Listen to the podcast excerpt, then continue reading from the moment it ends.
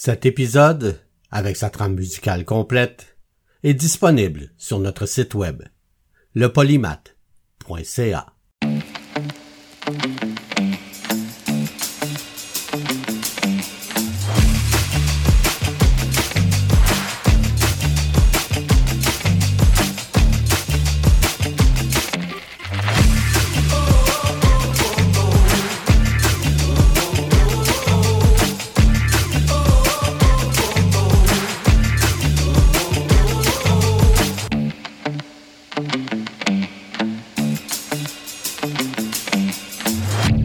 Le polymath avec Bruno Laberge.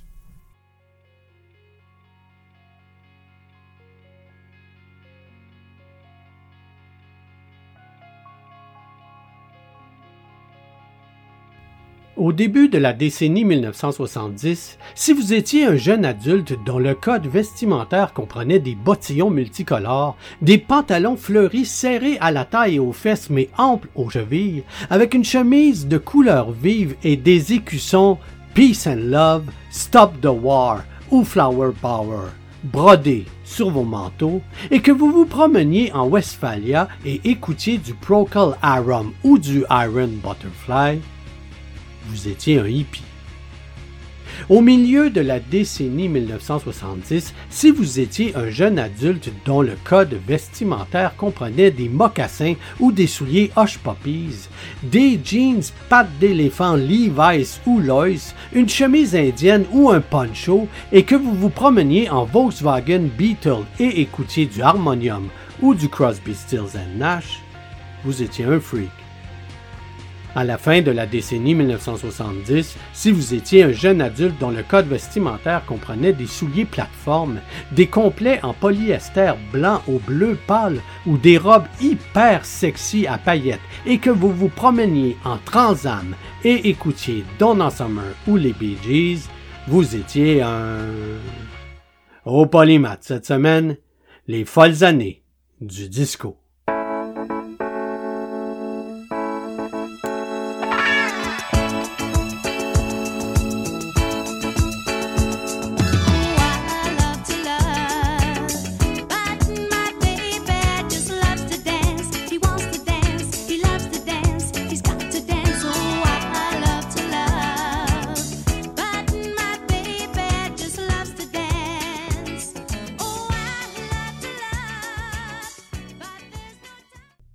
D'après Platon, la musique adoucit les mœurs. Il est fort probable que Platon aurait nuancé ses propos au fil des ans, particulièrement avec l'arrivée du rock et du disco. En fait, le disco émerge d'abord aux États-Unis et est issu des genres musicaux comme le funk, le soul, la pop, la salsa et le psychédélique. À la base, la musique disco est là pour inciter à danser, donc le rythme et l'orchestration sont très importants. Le texte et la mélodie sont tout à fait secondaires. D'ailleurs, beaucoup de morceaux des premières années du disco sont des musiques entraînantes dont le rythme nous soulève, ponctuées de quelques phrases répétées sans cesse, en boucle. Cette musique s'adresse principalement aux oiseaux de nuit. Montréal vit un boom culturel et cosmopolite lors de l'exposition universelle de 1967, Expo 67 comme on l'appelle familièrement. La ville traverse ensuite une période de troubles politiques et sociaux marquée par les actions du Front de libération du Québec, le FLQ, et les descentes policières dans les établissements du centre-ville fréquentés par la communauté gay. La musique disco est accueillie comme une bouffée d'air frais. C'est une musique légère et joyeuse, et elle s'impose rapidement comme genre musical. Le disco est surtout populaire dans les boîtes de nuit fréquentées par les gens des minorités noires, latinos et par la communauté gay. Le disco devient même la trame sonore de la libération gay. La Licorne, qui ouvre ses portes en 1963 à Montréal, est la toute première discothèque en Amérique du Nord. Dans les années 70, on se met à employer l'abréviation disco pour décrire ces boîtes de danse. Mais le Limelight, qui ouvre en septembre 1973, rue Stanley, est sans contredit la plus célèbre.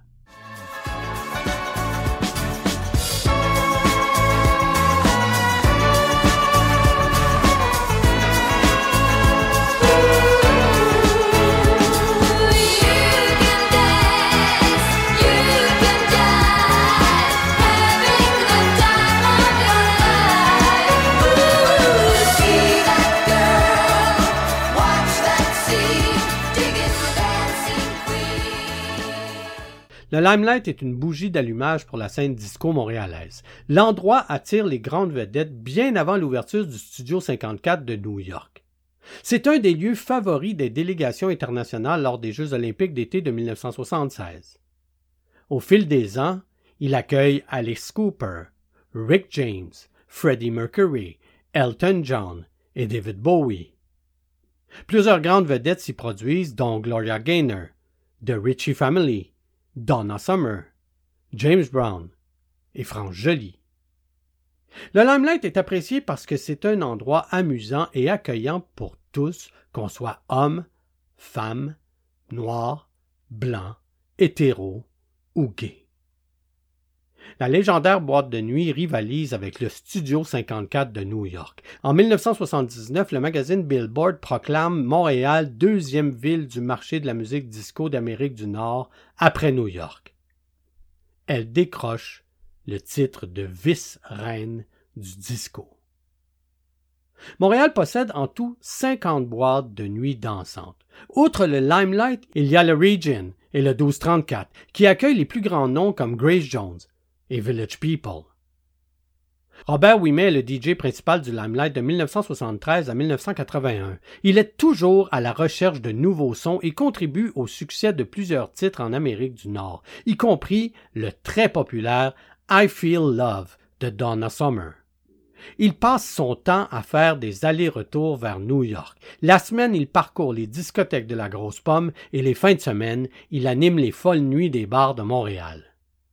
Il débute les soirées avec de la musique à 90 battements par minute et termine les soirées à des rythmes de 135 à 140 battements par minute.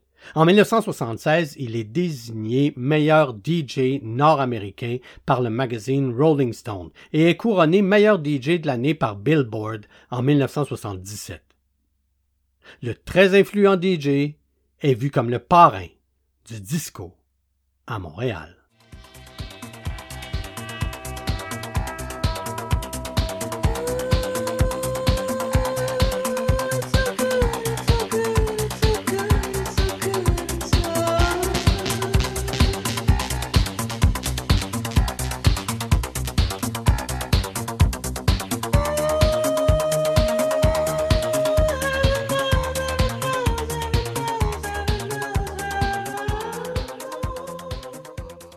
Montréal est témoin de la naissance de plusieurs vedettes du disco dans les années 1970. France Joly, reine montréalaise du disco, devient populaire du jour au lendemain à l'âge de 16 ans.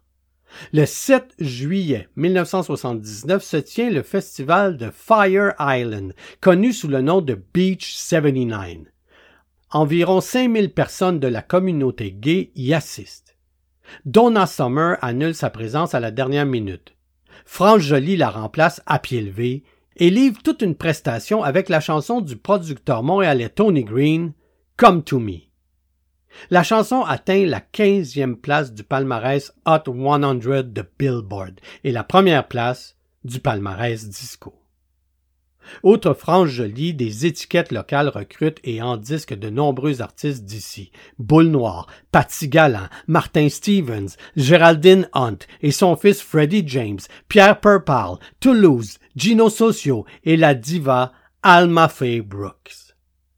Cette dernière est même recrutée par Casablanca Records, la maison de disques de Cher, Donna Summer et Village People.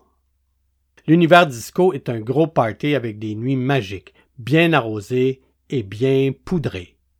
Et oui, poudrées, car les producteurs sont nombreux à organiser des fêtes où l'alcool coule à flot et la cocaïne est servie en belles lignes blanches sur un plateau d'argent, comme des canapés. Beaucoup de musiciens et de chanteurs consomment aussi de la coke pure, sous forme de grosses roches, et qu'on râpe avec une râpe à fromage pour la couper. Ce sont des années de folles nuits de jeunesse sans faux fuyant, car le disco est aussi synonyme d'excès et d'insouciance.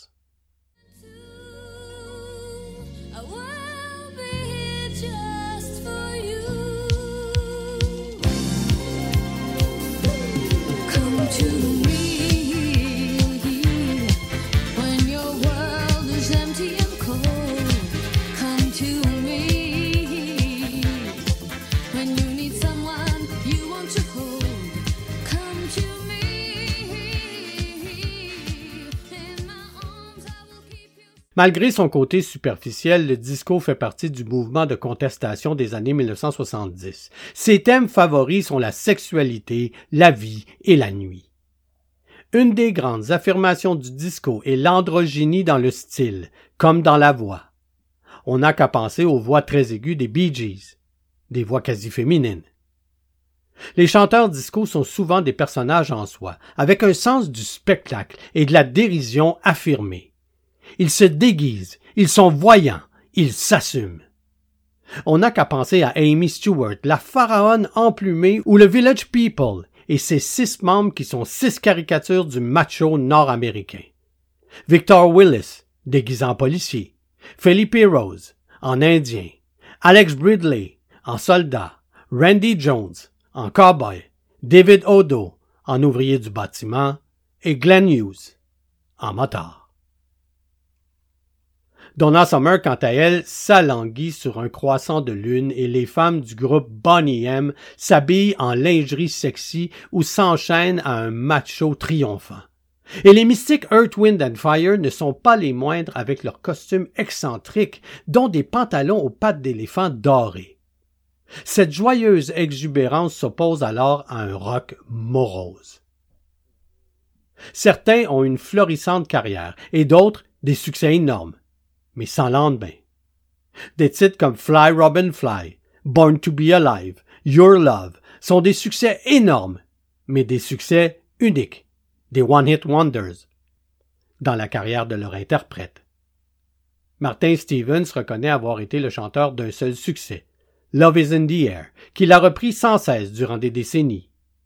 L'interprète conserve de beaux souvenirs, mais aussi des regrets face à cette industrie.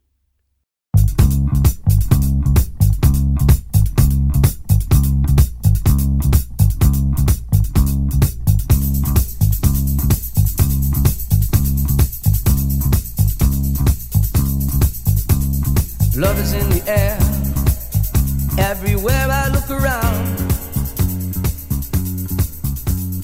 Love is in the air, every sight and every sound. Le disco connaît une explosion sans précédent dans l'histoire de la musique avec le film, vous avez deviné, Saturday Night Fever, la fièvre du samedi soir, qui révèle John Travolta au cinéma. Le film sort en salle en décembre 1977 et demeure 24 semaines au top du palmarès. La musique du film comprend des chansons des Bee Gees et des titres disco connus. la bande originale se vend, tenez-vous bien, à 40 millions d'exemplaires, faisant de 1978 l'année de tous les records en matière de vente de disques. Le succès de la fièvre du samedi soir ouvre la voie à de nombreux autres films qui lient disco et cinéma, dont les célèbres Staying Alive et Flashdance en 1983. «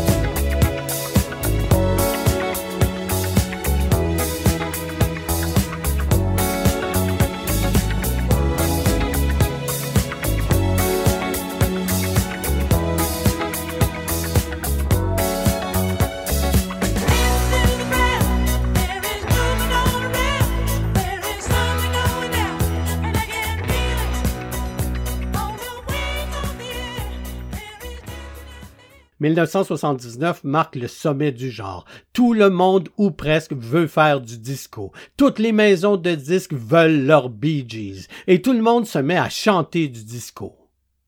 Si le disco a perdu de son lustre, c'est parce que l'industrie a trop pressé le citron et associé le genre à n'importe quel produit et artiste. Petit à petit, le disco décline. Le marché devient saturé. Trop d'offres, trop d'artifices, trop de trop. Puis, cette année-là, certains interprètes disco s'éloignent du canevas originel. Donna Summer sort Bad Girls, un album qui tire vers le rock, puis chante No More Tears, un duo pop, avec Barbara Streisand. Michael Jackson, pour sa part, reçoit son premier disque d'or grâce au hit Don't Stop Till You Get Enough. Un disco, mais aussi très innovateur. Mais le disco est loin de plaire à tous. À Chicago, par exemple, un jeune animateur de radio, Steve Dahl, voue une haine viscérale à cette musique et au mode de vie qui l'accompagne. Androgynie dans le style, costume serré, souliers à plateforme, coiffure exubérante et grosses boucles de ceinture. Pour séduire une fille, il faudrait dorénavant porter un fancy suit et savoir danser. Eh bien, notre Steve, bien, il n'est pas d'accord. Il est rocker et il a une attitude virile. Il réclame une vraie musique jouée par de vrais groupes. Deux musiques, deux mondes. C'est vraiment lors de la Disco Demolition Night du Comiskey Park que Steve Dahl exprime son aversion pour le disco. C'est le fils du propriétaire des White Sox, Mike Vick, qui a l'idée de la soirée promotionnelle. À l'époque, plusieurs équipes des ligues majeures éprouvent des problèmes d'assistance, et les propriétaires cherchent des moyens de promotion inédits pour remplir les estrades. Vick Junior croit en avoir trouvé un. Avec Dahl, il élabore un concept simple. Tous les spectateurs qui amèneront un disque de disco à détruire au Comiskey Park le 12 juillet pourront entrer au stade pour 98 sous. Le stade attire une moyenne de 16 000 spectateurs par match et la direction des White Sox s'attend à recevoir 35 000 personnes. Mais ce sont 59 000 personnes qui se pointent au guichet en plus des quelques quinze mille qui ne peuvent pas entrer et qui font le pied de grue dans le stationnement. La situation risque fort bien de déraper. Il est prévu de récolter les disques à détruire dès l'entrée au stade et de les placer dans un conteneur qu'on ferait exploser entre les deux matchs. Mais le conteneur en question est rapidement plein et des dizaines de milliers de spectateurs entrent dans le stade avec leurs disques sous le bras. Le match est à peine commencé que les vinyles maudits sont transformés en frisbee. Les disques ainsi lancés s'avèrent très dangereux. Pour éviter les blessures, les joueurs des expos décident de porter leur casque de frappeur au champ. Mais c'est surtout entre les deux matchs que la situation dégénère. Vêtu d'un costume militaire, Steve Dahl se pointe au centre du terrain pour lancer le cri de ralliement des Disco Haters. Disco Sox, Disco Sox, Disco Sox. Bientôt le stade entier scande la phrase. On procède ensuite à l'explosion du conteneur de disques et l'événement tourne en émeute. Les spectateurs envahissent la surface de jeu pour y arracher le gazon, allumer des feux pour brûler d'autres disques, voler littéralement les buts du terrain de baseball, renverser la cage des frappeurs. Le grabuge dure jusqu'à tard dans la nuit. Bilan des événements, beaucoup de dégâts matériels, le deuxième match du programme double annulé par forfait et un knockout pour le disco.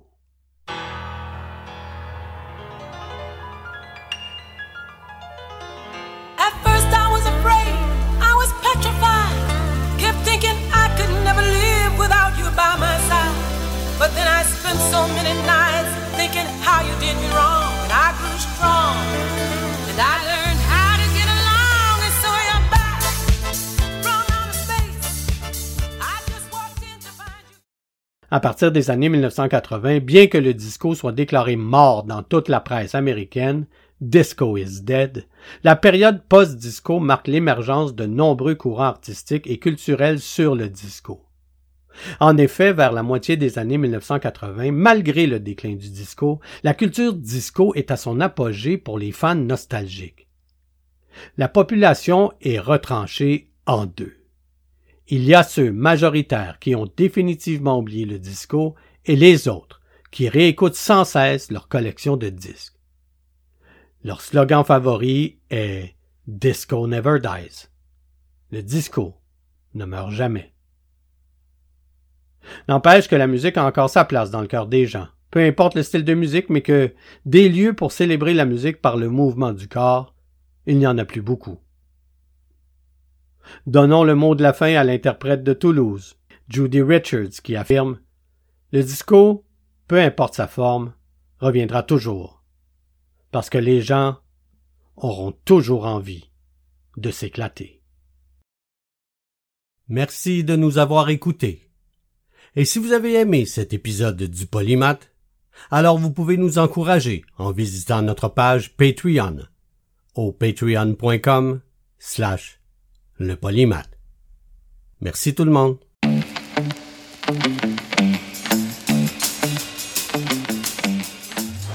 Le Polymath est une production de CKIA FM.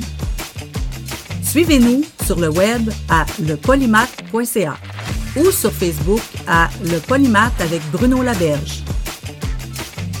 Vous pouvez nous écouter en direct tous les dimanches à 11h au ckiafm.org ou en tout temps sur votre plateforme de balado favorite.